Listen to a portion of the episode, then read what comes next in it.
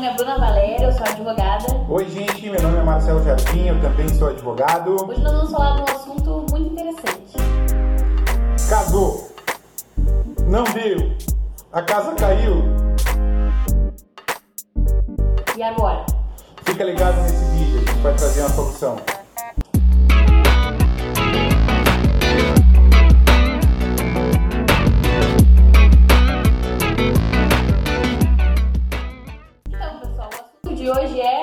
Divórcio. Existem duas formas de nós fazermos isso: uma forma extrajudicial e uma forma judicial.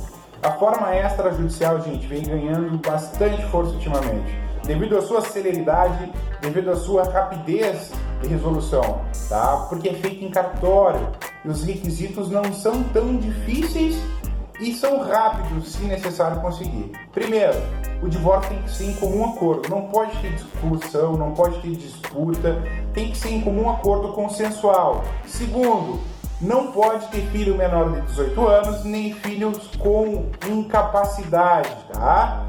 Quanto aos bens, gente, tem bens, pode ter bens para fazer ah, o divórcio no cartório? Pode ter bens.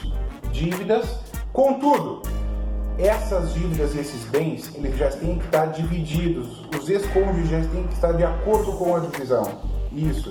E essa divisão, gente, não vai ficar solta, não vai ficar de boca. Ela vai para a escritura também, tá? Detalhe: se a mulher tá grávida, gente, já também não pode fazer no cartório.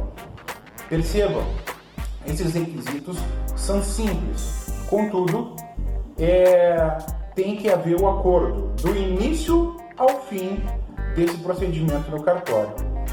Quando não for possível fazer de forma extrajudicial, nós temos então o judiciário à nossa disposição. Dentro do judiciário, a gente vai poder trabalhar com o divórcio de forma consensual ou de forma litigiosa. A forma consensual também vai ser de comum acordo, guarda, alimentos, uh, bens. Se tiver briga, se não der certo, se precisar de litígio, também a gente vai ter a tutela jurisdicional nesse caso. Nós vamos levar tudo isso para o judiciário, aonde ambos os cônjuges vão discutir essa matéria sobre guarda, alimentos, bens, com a intervenção do Ministério Público, até que saia uma sentença do juiz e então tenha efetivamente acontecido o divórcio com a sua verbação à certidão de casamento. Tá, gente? Então, tem solução. Claro, a gente está trabalhando de uma forma e falando aqui muito fria, né? Só que o divórcio envolve todo aquele sentimento, toda aquela carga emocional que a gente sabe que tem. Mas é para isso que existem esses institutos. Para aqueles que a emoção não é tão forte, que dá para fazer extrajudicial, e para quem precisa recorrer ao poder judiciário. Tudo vai depender também da forma que se deu o término do relacionamento, né? Pra gente saber conseguir buscar aí a ferramenta hábil para resolução do problema, que é isso que nos interessa. Tá, gente? Gostou desse vídeo? Curte a, curte a, nosso, a nossa página aqui do escritório, tá? Comenta aí, dá like, a gente adora receber esse retorno, tá, pessoal? Obrigada. Até a próxima. Tchau. Tchau.